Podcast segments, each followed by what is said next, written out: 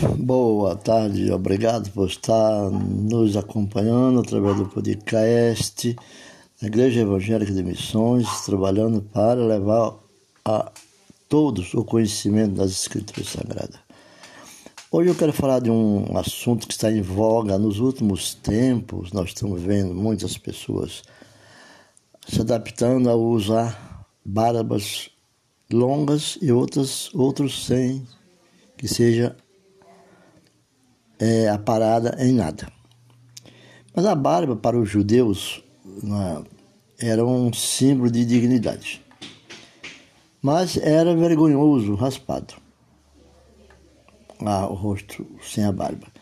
Então diz assim: Tomou então Hanum, o servo de Davi, e lhes rapou metade da barba, e lhes cortou metade das vestes até as nádegas e os despediu. Sabedor disso, enviou Davi mensagem a encontrá-lo, porque estavam de, de sobremaneira envergonhados. Olha que interessante, né? Davi manda procurá-los, encontrá-los. E mandou o rei dizer-lhes: Deixai-vos estar em Jericó até que vos torne a crescer a barba. E então, vinde. Está no livro de 2 Samuel, capítulo 10, verso 4 e verso 5. Então, envergonhados se esconderam dos olhos das pessoas, porque era como fossem os olhos de Deus. A lei é uma referência do do não, ao Antigo Testamento em geral. É, nem mesmo o cumprimento da lei exaltava realmente a Deus, pois eles veriam as pessoas servindo apenas por obrigação, por seres compelidas a fazê-lo, era obrigado a fazê-lo. Ora, Sabemos que tudo o que a lei diz aos que vivem na lei diz para que se cale toda a boca e todo mundo seja culpável perante Deus. Lembra dessa passagem? No livro de Romanos, no capítulo 3, no verso 19. E pela lei veio o conhecimento do pecado. É a lei. Visto que ninguém será justificado diante dele por obras da lei, em razão de que, pela lei, vem o pleno conhecimento do pecado. Essa frase, esse texto está inserido no livro de Romanos, Romanos, no capítulo 3, do verso 20. Todos apontam o pecado. E isso vem uma condenação. Ninguém tem o direito né, de julgar os outros. É teu pecado, é teu pecado, ele está pecando, pecou, vive pecando. Aí em Romano 3, 20, está bem claro aqui o Paulo, que Paulo fala. E o objetivo dessa passagem não é só demonstrar a culpa dos judeus gentios como também julgar os seus sistemas religiosos, todos incapazes de salvar o homem. Todos. Só a lei. A lei destina-se a dar conhecimento do pecado. A lei, ela destina-se a dar conhecimento do pecado. É por isso que é importante lermos e observarmos os preceitos, os conhecimentos e aquilo que é, pode e aquilo que não pode.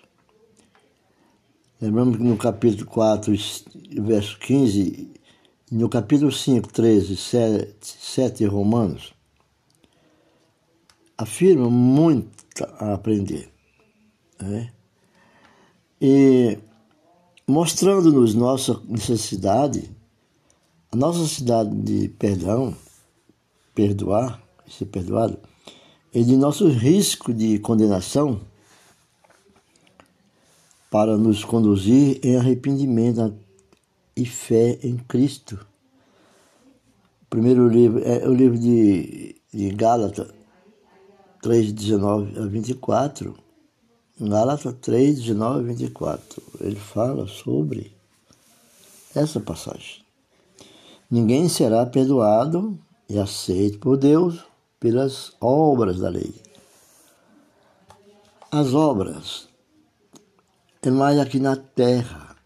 A fé que eleva a Deus ao céu. Somos salvos pela fé, não pelas obras. A Bíblia diz em Efésios, capítulo 2 de Efésios, do verso 8 ao 10, diz assim: Porque pela graça sois salvos, por meio da fé.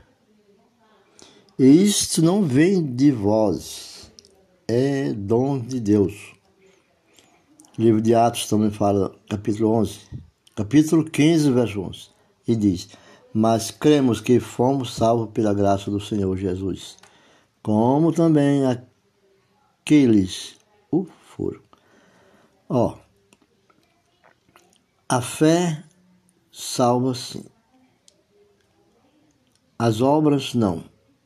Fé, sim, obras não. Fé, sim, obras não. É só lembrar, é um dever nós fazermos a obra do Senhor.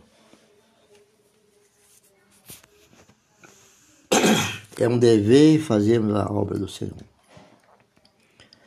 Mas agora, sem lei, se manifestou a justiça de Deus testemunhada pela lei e pelos profetas, justiça de Deus mediante a fé em Jesus Cristo, para todos, sobre todos que creem, porque não há distinção.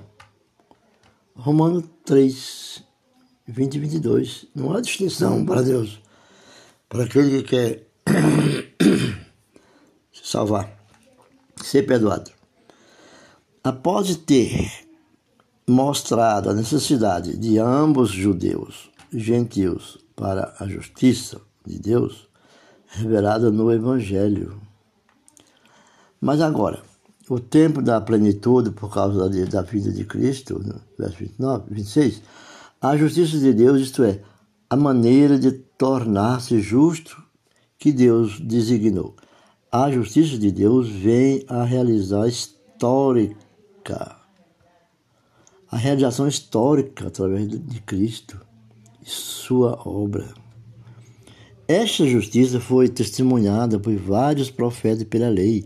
Ambos os apontam.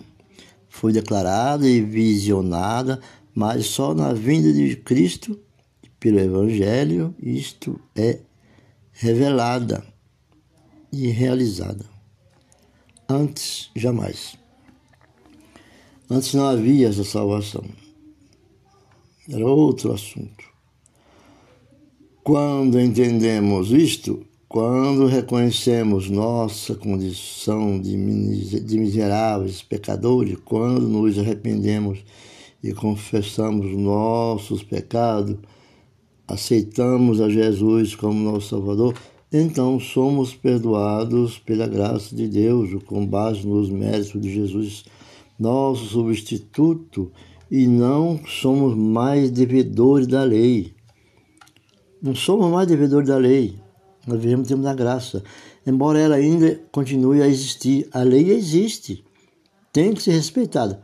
Mas passamos a viver sob o domínio da graça. E essa graça é a fonte da justiça de Deus, como dom. Justificação é o resultado como dom e a graça. A justificação é o resultado dela. Essa justiça não vem por meio da lei, nem é justiça de Cristo pelas obras da lei, mas sim, ela é a justiça de Deus, a parte da lei. Não é uma simples justiça, nem é, nem é requerida pelos homens, mas ela é sim uma justiça divina que é fixa nos homens que acreditam. Passa a acreditar, sim, eu aceito o Senhor como meu único e legítimo Salvador. É acreditar. essa já é feita a justiça divina e é fixada, porque ela já está fixada, mas ela é revelada. Testemunha. A justiça de Deus é exclusivamente para aqueles que têm fé. Não há diferença, porque todos pecaram. Não há diferença, todos pecaram. Se judeu ou gentil. É. Nova aliança, a lei é anulada mediante o sacrifício de Jesus Cristo na cruz do Calvário, que levou nossos pecados. É a nova aliança. Não mais uma velha aliança que recebeu de Moisés, né? a lei, a lei veio de Moisés, a igreja tem usado essas passagens para haver condenado até o uso de muitas coisas. Mas o, o judeu, como homens e mulheres, né? eles conhecem, nós não somos judeu, somos descendência de uma lei judaica, porque Cristo era judeu, mas talvez a questão dos judaizantes, que falam muito, vale, é, vale a pena salientar que não estamos mais debaixo da lei. E sim, estamos debaixo da graça. Mas ainda encontramos nos dias de hoje certos cristãos usando versículos isolados do Velho Testamento para tirar a liberdade de mulheres Versículo isolado para tirar a liberdade de mulheres. Um exemplo, mulheres pregadoras, mulheres pastoras, mulheres sendo ministras de Deus. Uma coisa que eu sempre defendi, sempre trabalhei, fiz algumas teses baseadas nesses princípios em, em assuntos teológicos, mas esse é um dos pontos mais difíceis entre alguns pentecostais. Sem definir ninguém quer interpretar a luz da palavra não, tem que definir, ferir ninguém, mas a luz da palavra. Ela é, os nossos eh, renomados mestres em teologia são unânimes em afirmar que estão superadas as normas de Deuteronômio, Deuteronômio 22. Há igrejas Há igrejas que proíbem determinantemente o uso de calças compridas para mulheres, usando o texto. O texto que ela diz é o seguinte: usa esse texto de Deuteronômio 22. A mulher não usará roupas de homem, nem homem veste peculiar à da mulher, das mulheres porque qualquer um que faz tais coisas é abominável ao Senhor, teu Deus. Então, é, é, o, é o texto diz isso, mas a passagem é a intenção é condenar o uso dessas roupas, né? E as mulheres dizendo que são roupas de homem, porém os tais líderes não diz que era na época em que este texto foi escrito, mas roupas era semelhante para homens e para mulheres. Não tinha roupa de homem nem roupa de mulheres. Os judeus, homens e mulheres, usavam vestidos e túnica.